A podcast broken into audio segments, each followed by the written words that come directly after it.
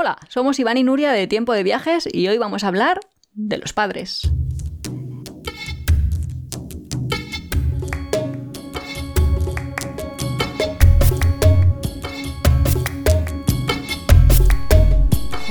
Y la gente dirá, ¿cómo que van a hablar de los padres? Pero no van a contar no los padres si los padres viajan. Y justo va de eso. Hab- Habrá padres que viajan y habrá padres que no viajan. Bueno, también habrá padres que viajan con los niños, eso es otra Claro, idea muy claro. chula. Lo que pasa es que nuestros padres, que es de lo que vamos a comentar ahora, no viajan. Son padres que no viajan, que nunca han viajado. Bueno, mi padre lo más lejos que ha ido fue un viaje a Canarias. Eso es lo más lejos. Bueno, mi padre va por ahí de, bueno, yo es que voy cada tres meses a Estados Unidos porque Bueno, eso- eso- por eso trabajo antes, en una de las no. épocas de su vida, Sí. pero tampoco es que Bueno, viajaran tus padres han ido a China, tus padres sí que han, han viajado bastante. Bueno, bastante. Bueno, han viajado, quiero decir que... Les llego tardío, ¿eh? Ya, pero que sí que han, han pillado vuelos transatlánticos. O sea, no como mis padres, que mis padres, nada, cero. Bueno, eso puede ser, pero lo interesante es cómo se toman los padres cuando dices, no, no, si yo lo que realmente quiero hacer en la vida es viajar, ver mundo, descubrir mundo.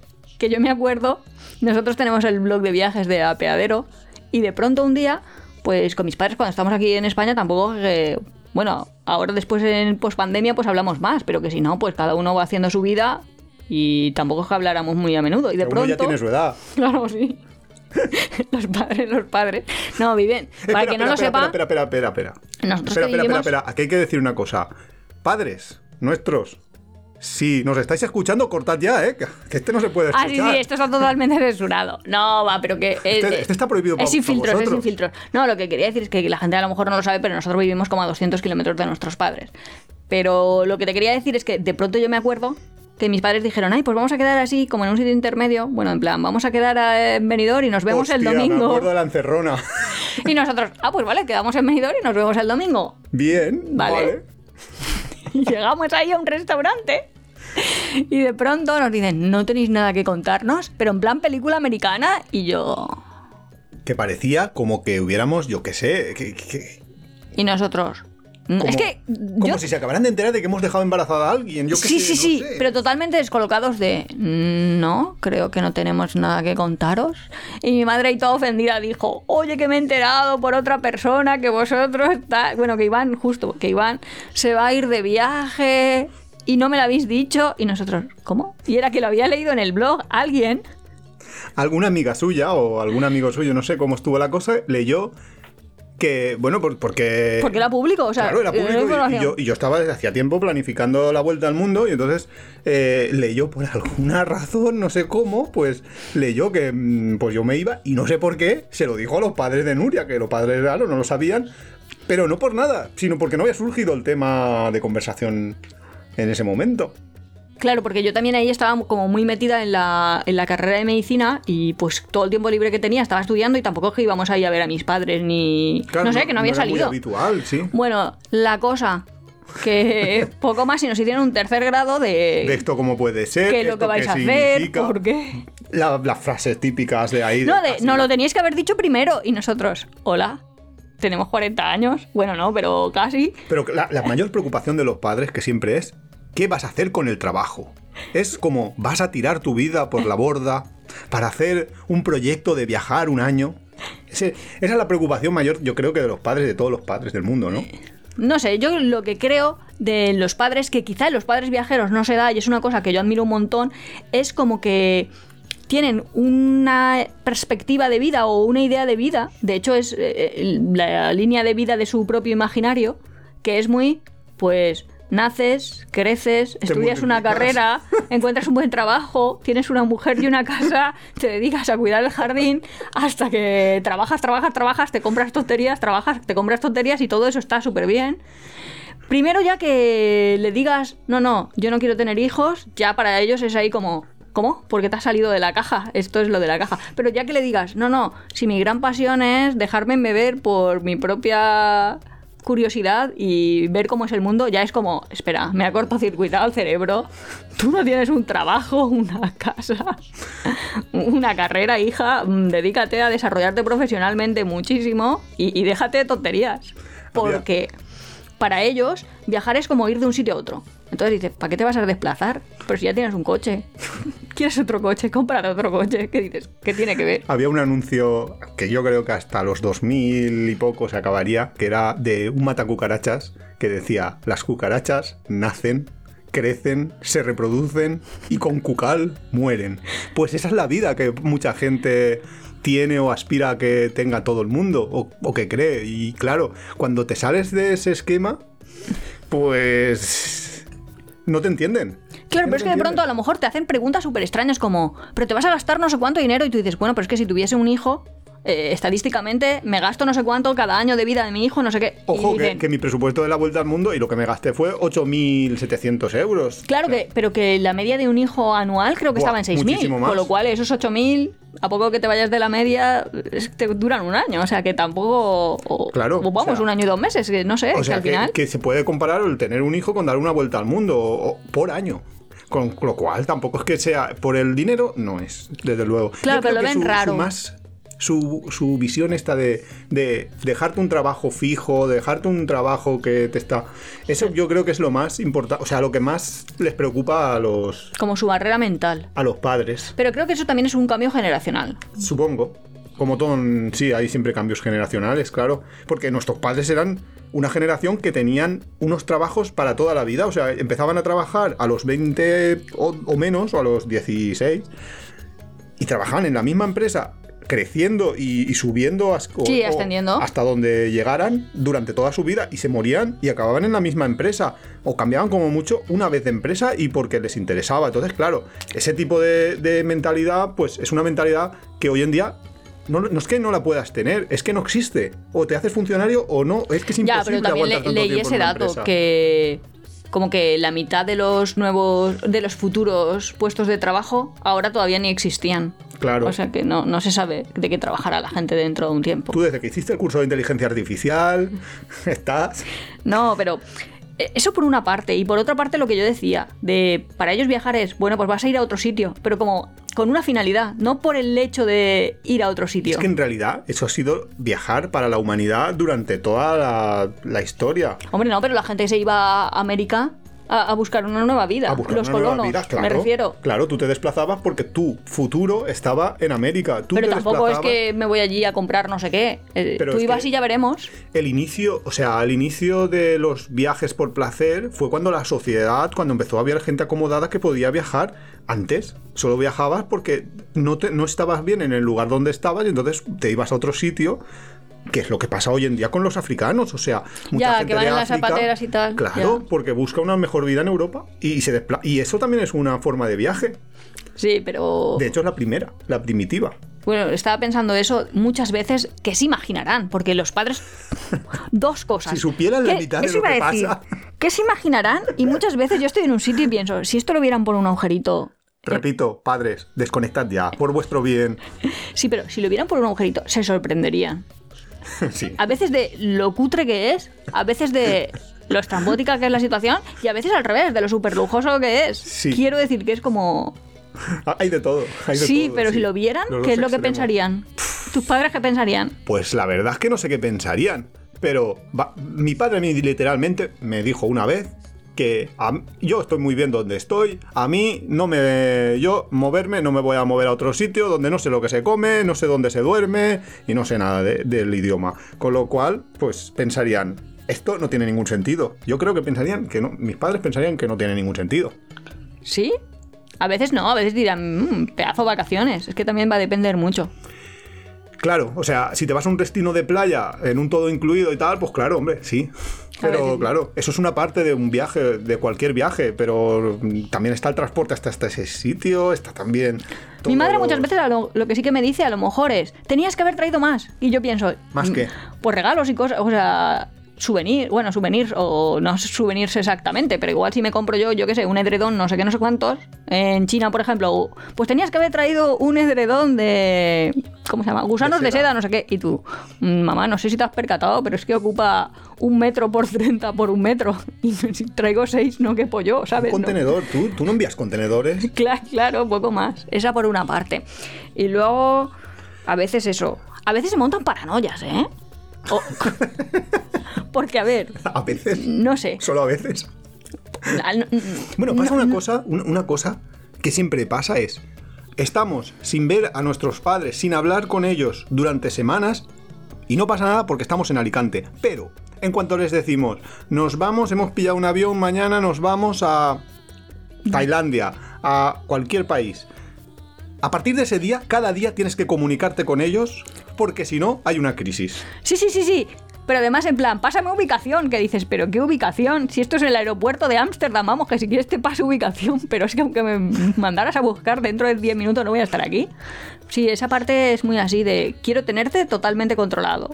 Sí, que yo supongo que lo hacen porque creen que es mejor. Les dará una falsa seguridad, yo creo. Bueno, no sé si les da una falsa seguridad o verdadera, pero sí que es cierto que si te comunicas cada día, por lo menos saben en qué país o en qué, en qué zona del país estabas Y la última vez tiene que una versión súper sesgada.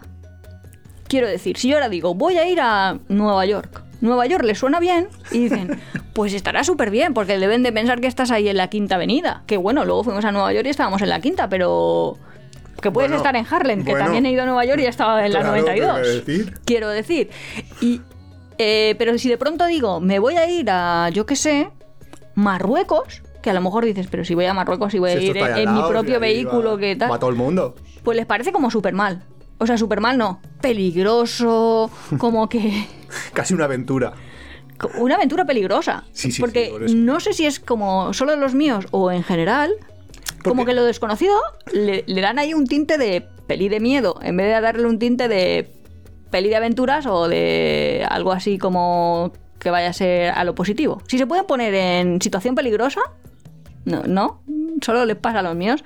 A, a veces no, a veces yo veo a algunos youtubers o que viajan con niños y es como la visión totalmente al revés de Claro, quiero que mis hijos Los viajeros son los padres. Claro, pero esa parte también es muy es como muy bonita de yo quiero a mis hijos darle la experiencia de que aprendan bajo la curiosidad, de mostrarles cómo es el mundo y no o sea, es cómo es el mundo y no la idea que puedes tener preconcebida de cómo es algo solo por los medios de comunicación, por lo que te suena Que o te ves a a saber tú por qué. Claro. Porque porque Porque la visión de los medios de comunicación y la realidad, pues es como el agua y el aceite, o sea, no se parecen en nada. Obviamente, en la Gaza, en la franja de Gaza, hoy no es hay- un buen día, claro. Claro, ahora hay un problema y te cuentan ese problema cuando hay un problema, pero no te enseñan lo amables que son las personas que viven en, en esas zonas, no te enseñan todo el día a día de ellos, o sea, no te enseñan, solo te enseñan cuando hay un desastre. Entonces, claro, la visión que te proyectan hacia la sociedad y hacia las sociedades de esos lugares es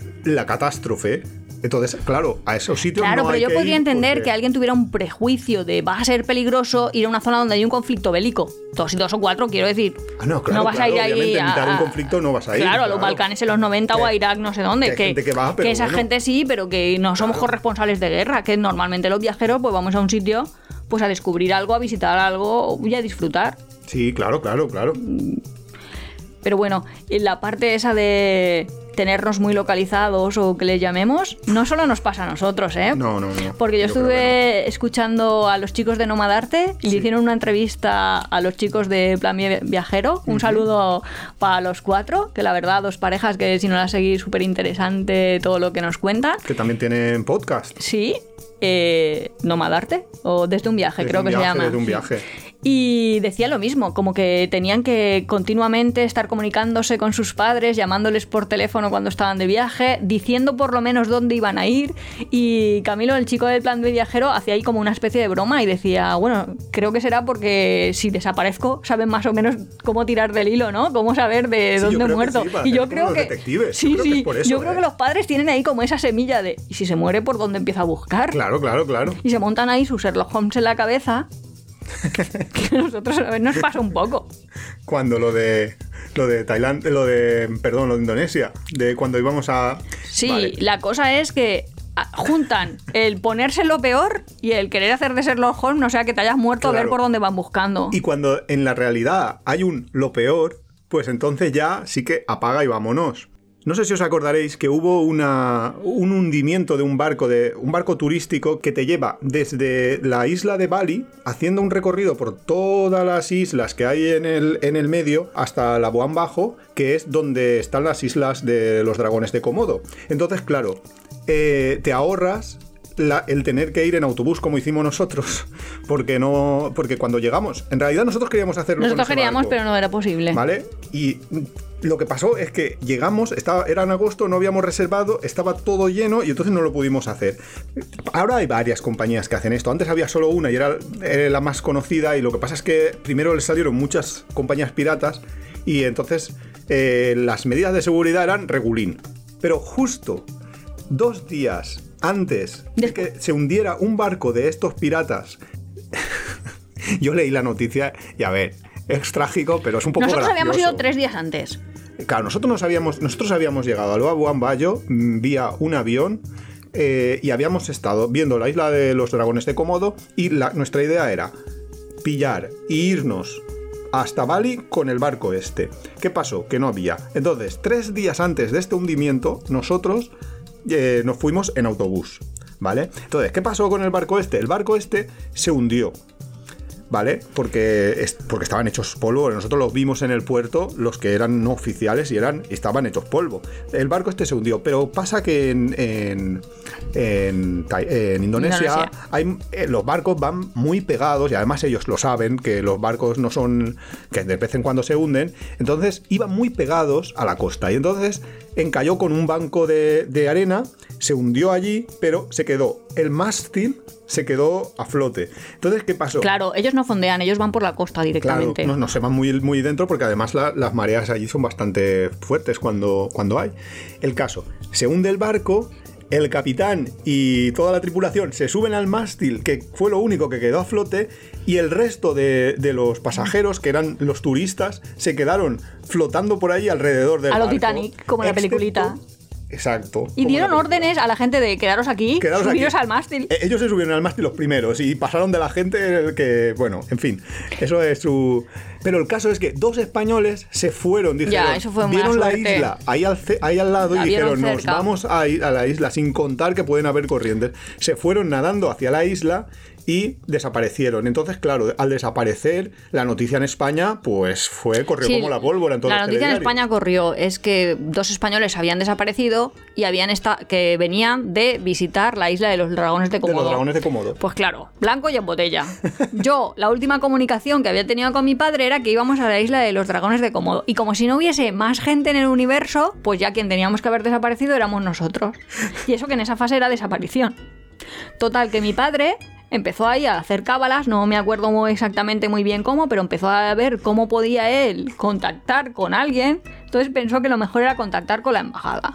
O algo así. Total, que con su contacto de la Cámara de Comercio, no sé qué, pero todo esto, una película de Hollywood.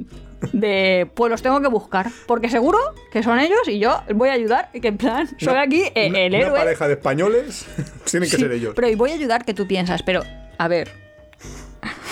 Aunque quisieses ayudar, ¿qué poder tienes tú de a la otra parte del mundo? O sea, no funcionan así las cosas, pero bueno, da igual. Total, que se montó ahí una paranoia y luego ya dijo, yo qué sé, si no erais vosotros, porque nosotros dijimos, pero si nosotros ya habíamos ido de excursión, yo cuando voy a una excursión, tres días después no vuelvo a hacer la misma excursión, porque las excursiones Claro, el barco... a, a el barco veces va- he, he repetido, pero en plan, voy al Perito Moreno, me encanta ver el glaciar, pues vuelvo tres días después, pero ya es como muy, muy extraordinario. Claro, porque la idea del barco es que la primera parada la haces en, los- en la isla de los dragones de Komodo y luego ya Lo visitas y luego vas sigues. por ahí haciendo snorkel. Es muy interesante esa excursión, por cierto. Sí, pero que ya es ahí de... Que ya la habíamos hecho, que ya no estábamos, Claro. no estábamos ni siquiera en la isla, ya estábamos en Bali. Además que yo lo veo bastante lógico, ¿no? Tú haces una excursión, pues no repites una excursión. No estás ahí todos los días. Bueno, si te gusta. Bueno, ya, pero no sé. Se podía haber imaginado. Si está en una isla de Canarias y se va a la siguiente y vuelve, pues ya está. En fin, no sé. Esas historias. O sea, que ahora siempre que estamos en un sitio tenemos que estar mandándole WhatsApps. Yo me voy a comprar el, el radioteléfono ese que venden, que te envía, que te, te pone cada cinco minutos o algo así, o no sé cada cuánto tiempo, envía una señal que da igual que estés sin cobertura ni nada, le envía una señal al satélite y le pone en una pantalla, en, una, en un mapa del mundo, dónde estás. Y te pu- puedes seguir. Si está escuchando este podcast. 140 euros creo, creo que cuesta eso. Lo peor es que si está escuchando este podcast o lo llega hoy, lo dirá, regala. pues lo compró, pues qué maravilla, ya sé dónde está. Lo allí tengo. lo tengo allí como mascota. Y ya, si te pones ahí la pulsera y sabe que todavía tu corazón va latiendo, ahí frecuencia Ostras. cárdiaca, frecuencia cardíaca, eso es un invento. inventarlo. si no está Eso hay inventado, que eso hay que hacerlo. Vamos a Alar- ahora. alarma para padres. Ti, ti, ti, ti. Oye, Hoy tengo el visto. capítulo que tenemos que patentar. Ya no- nos ha salido de negocio. Eso por una parte, lo que decíamos de mirar por un agujerito. Eso es como muy interesante. Tú imagínate, a veces en algún restaurante Sí. que dices, yo creo que si tus padres no ven ahí, ¿qué dirían? En algún restaurante, en, por ejemplo, ¿cuál estás pensando? No sé, pues desde chulísimos. Me estoy acordando de un barco que fuimos. Es que yo te voy a decir, yo que sé qué país. Que subimos a un barco que el barco era. Que subimos a un barco que el barco era un restaurante Ah, y hacíamos ahí unos rollitos Vietnam. ahí. Eso, eso le hubiera gustado. Hombre, claro, ese es un restaurante de lujo. De lujo por dos o tres euros. Sí, eso ahí les hubiera gustado. Sí, sí, claro, claro. Hay algunos restaurantes de lujo, pero luego yo me acuerdo de algunos de la India en el que te sacaron, que Mira. solo contamos en el, en el de comidas del mundo, que te sacan la hoja de plátano y te meten ahí. Mi madre se mete un en la cocina, te digo que se mete en la cocina y se creo. pone a fregar. No creo yo que se hubiera atrevido a meterse en la cocina. Bueno, no lo sé. Su, su primer resto hubiera sido, me voy a poner yo a fregar, me voy a poner yo a fregar, esto no puede ser, esto hay que poner aquí, darme un trapo, que hay que poner orden. Madre mía, madre mía. Ese tipo de restaurante, pues eso no. Eso dirían, ¿para qué? ¿Para qué? ¿Para qué tanto sufrir? Claro, yo a veces me pongo en su piel de, bueno, yo como padre, yo a veces sí que pienso, si yo tuviera hijos, a algunos sitios no me los llevaría. Claro, es que esa es una Por eterna medidas, discusión. por medidas sanitarias Yo, también. sí, sí, sí, por supuesto, por medidas sanitarias. Claro, esa es la eterna discusión de, bueno, que nosotros tenemos amigos que tienen hijos o que, o que, bueno, que tienen hijos o que quieren tener hijos y piensan seguir viajando, porque esa es la segunda discusión, el si tengo hijos voy a viajar, que, bueno, ahora lo hablamos, pero bueno, que yo siempre digo, yo si tuviera hijos o, y quisiera seguir viajando, eh, hay países que los visitaría ya, porque no los iba a visitar hasta que mis hijos por lo menos tuvieran una determinada edad, como por ejemplo países de África donde hay malaria endémica y que eh, una picadura de un mosquito a un niño de dos años, pues es que es casi la muerte, con lo cual, y además que el niño a veces Yo creo ni que ahora en la sabe- pandemia la gente lo ha entendido más, de qué es lo que pasa cuando una determinada enfermedad no tiene tratamiento Sí. o su tratamiento está muy limitado y todavía no están vacunados o en ese Bueno, caso con la malaria es yo porque no existe veo la cosas en vacuna. la pandemia y digo, la gente no entiende nada nunca. O sea, no lo sé. No lo Pero sé, yo creo que se han concienciado más de, jope, pues si malaria, no hay vacuna para la malaria, que tienes que hacer medidas profilácticas, o sea, tener el control, intentar evitar Claro. que haya la picadura, pues igual ponerte tú a riesgo bueno, porque confías también más en tu propio sistema inmune, pero en un Arriesgar a niño un tercero, lo ves pues- así, de, ostras, África tiene sus problemas. Claro, por ejemplo, entonces, claro, ese tipo de, de lugares, incluso algunos del sudeste asiático que son muy chulos, las zonas de más o menos de ciudad y mm, las más turísticas no suelen tener mucho problema con la malaria, pero hay zonas donde tienen dengue. O, o, por ejemplo, Hay en el Caribe. zonas que tienen en el hepatitis Caribe, A, es que mucho- Claro. si nos ponemos aquí a hablar de enfermedades Claro. tropicales hay un montón. Bueno, toda la franja tropical tiene Claro. un montón, no es Eso también tiene otro capítulo del podcast. así, pues ya, ¿No? ya os contaremos. Ay, El Aprovechando que eres doctorcilla. bueno, pero ¿qué quiero decir? Que viajar con niños es una responsabilidad y hay que ver dónde vas y cómo lo, y cómo lo haces. Porque Yo creo que la gente que... viaja con niños se lo plantea diferente, de tiene que ser más cómodo el viaje, tiene que estar que sí. continuamente entretenidos, porque Eso yo me sí, voy a un sí, museo claro. y estoy ahí Pero yo creo flipada que- y horas y horas, Pero, pero, yo un creo niño, que en un bueno, viaje mejor- un niño tiene tantos estímulos por segundo que, que yo pero creo que mejor se aburren, o a lo mejor se cansan, Mm, o a lo Cansar a mejor... un niño, tú, tú, no, tú no eres madre. Ya, a lo mejor Lo de no. cansar a un niño eso, eso es una quimera. No, pero yo creo que hay una evolución viajera entre la gente cuando no tiene hijos y cuando tiene hijos. No lo sé, porque no. Yo tampoco lo sé, hijos, sinceramente. Pero, pero el caso es que yo sí que me lo pensaría. Y el segundo debate de los padres cuando tienen hijos, que nosotros eso lo hemos visto un montón con muchos amigos nuestros que empiezan a ser padres o que son padres, es el dejar de viajar, que es una cosa que tampoco entiendo, porque hay muchos destinos que los puedes hacer con niños de dos años perfectamente. A lo mejor sí que es cierto que con bebés de menos de un año no puedes. No pero yo creo que es más fácil con un bebé ir a, a miles de sitios, porque te lo Bueno. pones tú en tu, ¿cómo se llama esa? En tu carga bebé. Claro. No sé cómo se llama la mochila esta. Depende de la. de- porque siempre tienes la opción, por ejemplo, de, las, de, de tener una autocaravana, una camper. Y en Hombre, una autocaravana y una camper, esto niños. es. O sea, te alquilas una autocaravana en, en Islandia y te visitas todo Islandia sin ningún problema. Sí, eso es un buen, eso es un buen destino para Claro, padres. y da igual la edad que tenga el niño. O sea, yo eso tampoco lo veo muy problemático. Yo lo que veo problemático es lo que decíamos antes, pero no entiendo cómo hay padres que, de ser súper viajeros, nosotros conocemos a muchos que eran súper viajeros de vuelta al mundo y cosas así, que de repente del todo a la nada. Y me estoy acordando, por ejemplo, de, algo que recordar, de, de Lucía Rubén y su hijo Coque. Ellos, cuando tuvieron al, hijo, no, han, no se han muerto, no, ha- no se ha acabado el mundo y, y se han dejado de viajar. Viajan de otra manera, sin duda, pero Claro, supongo que será. Bueno, no sé. Yo creo que es parte de una evolución. Entonces tú cambias y en la medida de que tú cambias, tu viaje cambia. Pero no tú cambias y te encantaba hacer viajes y de pronto no, no te gusta ya. Es que yo lo que pasa es que a, a lo mejor les gusta a otras personas y no lo hacen, no lo sé. yo no creo que a los padres que antes viajaban y luego dejan de viajar porque son padres, les deje de gustar viajar. Yo creo que les sigue gustando y que siguen queriendo hacerlo, pero no, no, no ven la posibilidad o, o lo ven muy complicado o no sé. No, no pero sé yo creo que... con pequeñitos.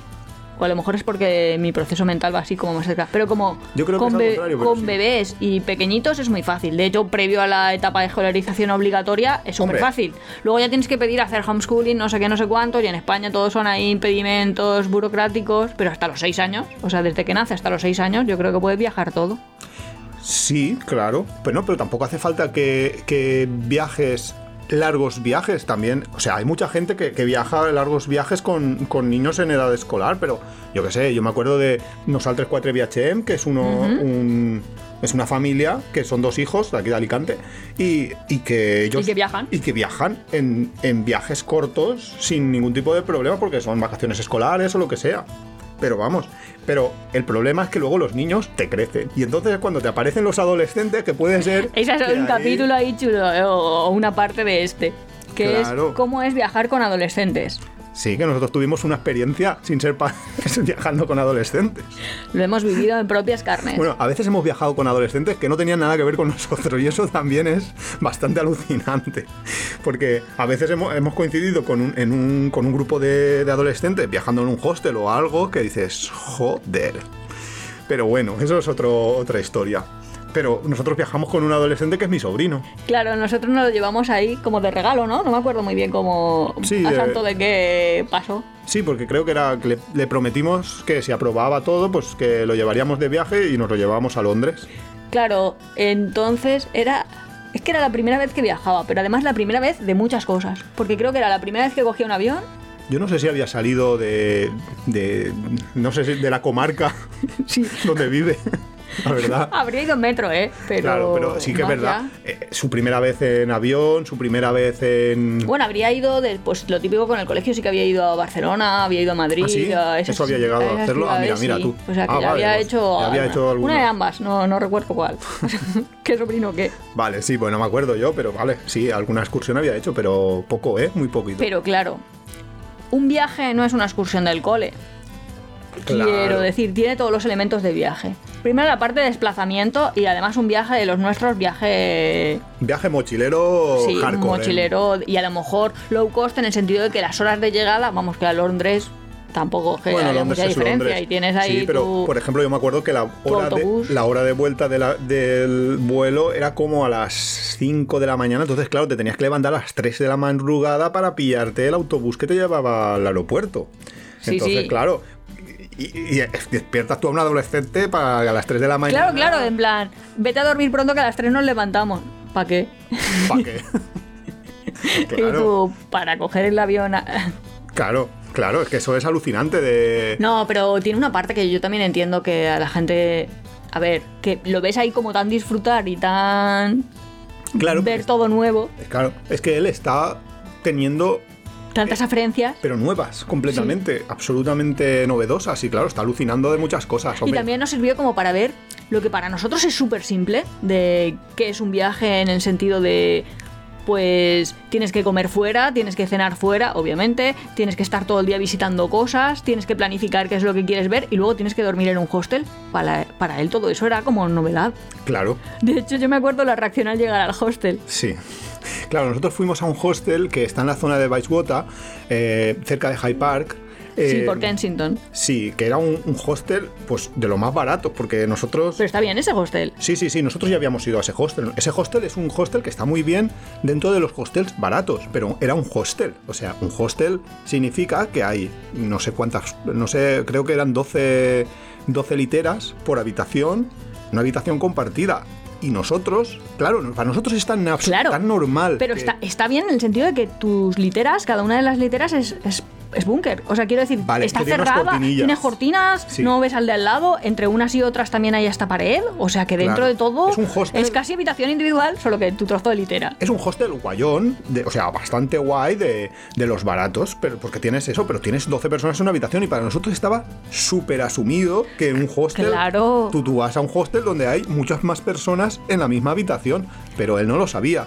Él no se lo esperaba. Él, Claro, había ido a un hotel. él claro, él cuando se dijo, fue con la pues él de la dice, pues seremos los tres en la habitación. Claro, pensó, o, o no, no sé si pensó, estos igual se han estirado y me han puesto una habitación a mí solo. Claro. A lo mejor, sí. A lo mejor yo con ellos. O a lo Esas mejor son yo sus con dos ellos. opciones. Claro, de repente llegamos a la recepción y la recepción del hostel es muy chula porque es la típica recepción muy parecida a la de un hotel. Nos dan una llave, nos dicen la habitación 20. No me acuerdo, pero sí. Total, Entramos. que nosotros vamos a la habitación 20, abrimos la puerta y lo primero que se ve él es un pie colgando. de Claro, una- alguien que sacaba de su propia litera de la cortina ahí. sacaba el pie. Y entonces encima le decimos, tú vas allá arriba. Y él dijo, Claro, él se giró y nos dijo, esto es broma, ¿no? Claro, porque nosotros además eh, lo que decíamos de las horas de los vuelos era ya tarde. Y entonces le Era dijimos... hora de dormir. Justo, ya estaba todos durmiendo en la... Bueno, además No, que en no, no Inglaterra... estaban todos durmiendo, pero sí que era ya hora de dormir, en- sí. Y entonces le dijimos, entra, entra en silencio. En- o sea, cuando, entra, cuando en vamos a entrenar, sí, entra en silencio y tal. Y no encienda la luz. Y bueno, lo típico de cuando estás en un sitio compartido.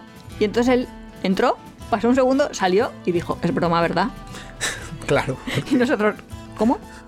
Hay que tendría 15 o 16 años. 16, sí, 16 años. No, 16 no tenía. No tenía, no llegaba. Es verdad que esa es otra no historia.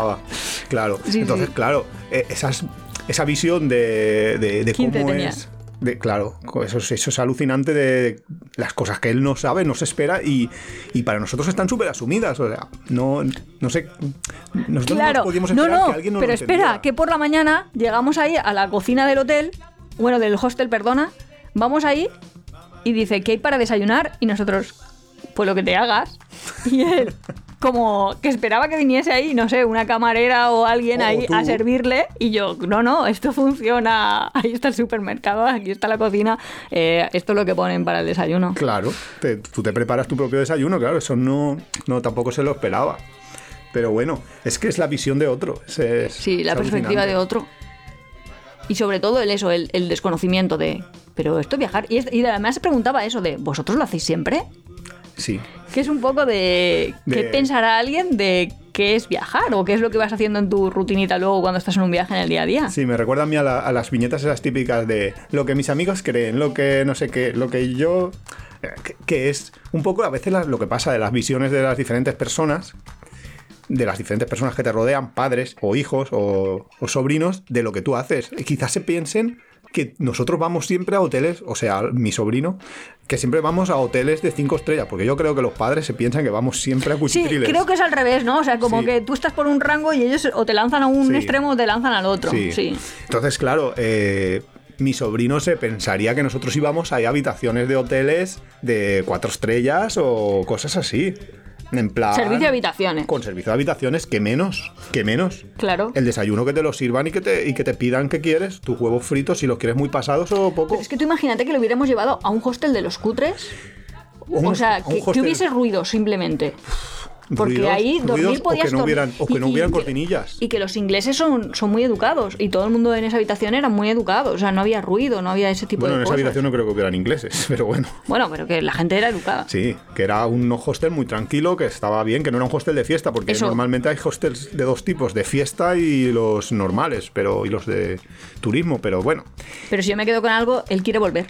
Claro, es que eso es lo claro, que después de todo eso, después de que de ver los- las megapateadas que nos pegábamos nosotros por Londres por no comprar un Teníamos tarjeta metro, pero aún así plateábamos. algunos días teníamos sí, sí, y otros días no, y dependía del momento, teníamos o no. Después de ver eso, dijo, pues yo querría, o sea, que quiere volver de viaje con nosotros. Sí, lo que pasa es que tiene ahí boquita piñón, ¿eh? Porque a mí me dice, ¿A dónde te yo quiero dicho? volver, me gustaría ver Tokio. ¿Qué dices, hombre? vamos a ver. Vamos a... No has ido a Roma, eh, vamos, vamos por orden, porque esto, esto va por orden. Si te gustan realmente capitales europeos, o sea, si te gustan capitales, vamos a capitales. Y yo no lo veo mal, pero Nah. quiero decir, no me lo voy a llevar a las playas del Algarve. Pues si le gusta visitar ciudades, pues visita ciudades, pero vamos.